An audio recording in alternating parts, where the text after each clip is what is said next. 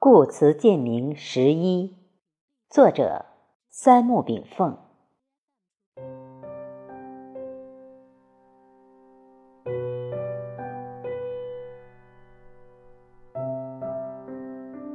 心包太虚，亮州沙界。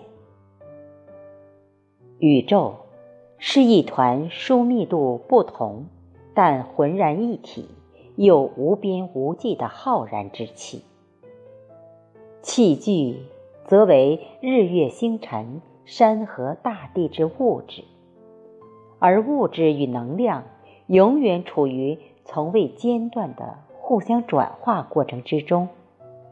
能量永远自强不息地运转着，能量逢源就会凝聚为物，这就是厚德载物，就是气散。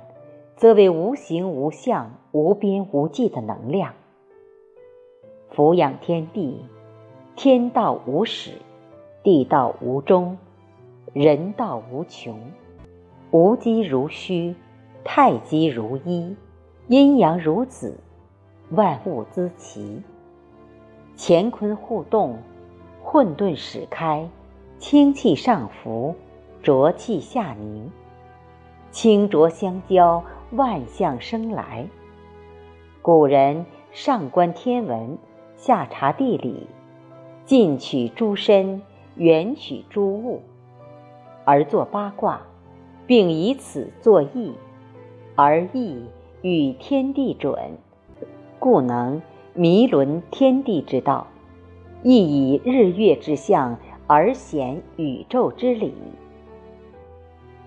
易之乾卦。象曰：“天行健，君子以自强不息。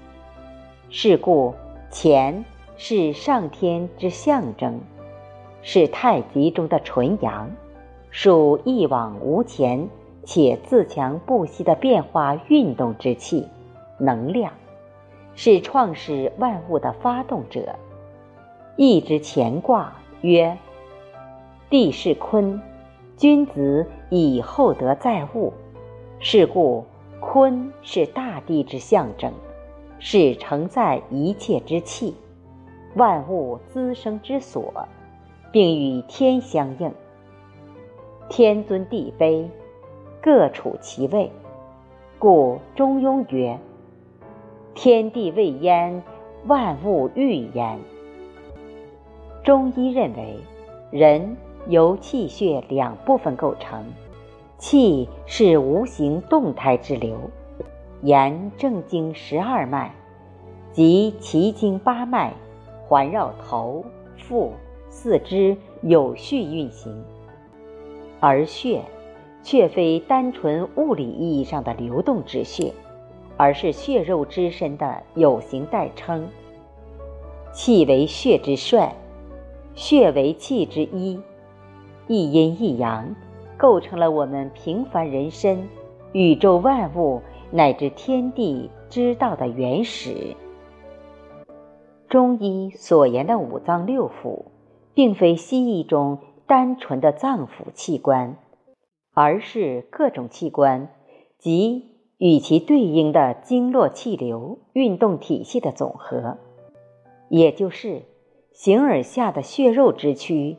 与形而上的灵魂气流体系的结合物，我们的眼、耳、鼻、舌、身、意，就像肉身连接外界并进行信息交换传递的六条途径，而我们的眼识、耳识、舌识、鼻识、身识、意识，就像附着在六条途径上的路神，它负责。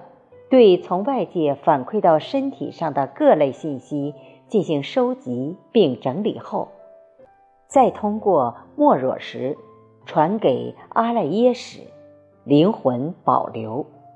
身与识的分工大致如此。人之心与人之灵魂有什么区别呢？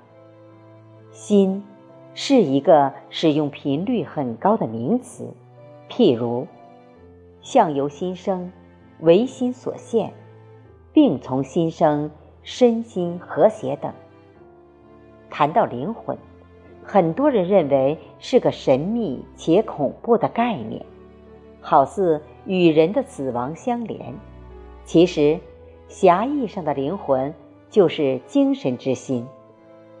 国外许多精神问题研究专家将心灵与灵魂结合为心灵。小我之心就是灵魂，大我之心就是宇宙本体。这里，我用大海与海中一滴水做下比喻。如果将大海誉为宇宙本体，其中每一滴水都是一个生命现象。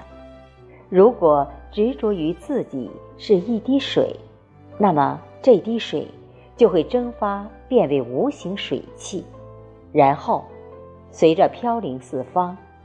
它可以化作云霞彩虹，也可以化为雨雪霜雹。一旦坠落，重归大海，也就完成一次生命轮回。我们个体之气、灵魂与宇宙之气、本体或本心，本来天人合一。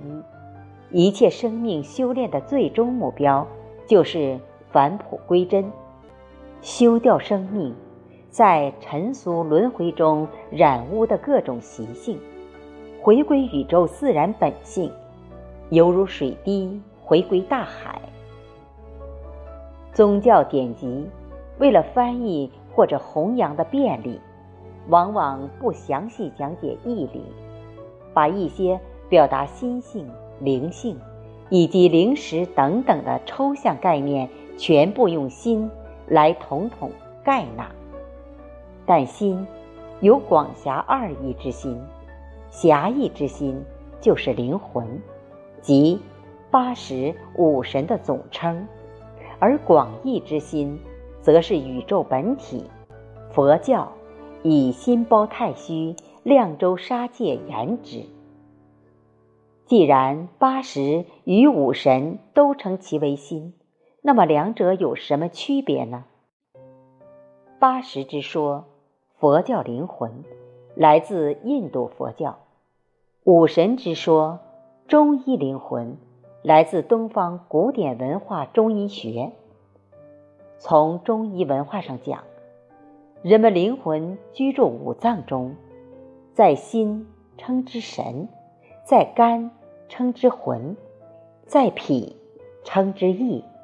在肺，称之魄；在肾，称之志。五脏中的五神，中医统称为心。八十与五神两者并不矛盾。前文所讲的八十是收集外部信息的途径，是生命对外来宇宙信息的收集汇总，是认识事物的途径。五神则是五脏之神。与人体经脉气流相通，主管情志精神。八十与五神的总和，才形成了一个完美的始主外、神主内的灵魂整体。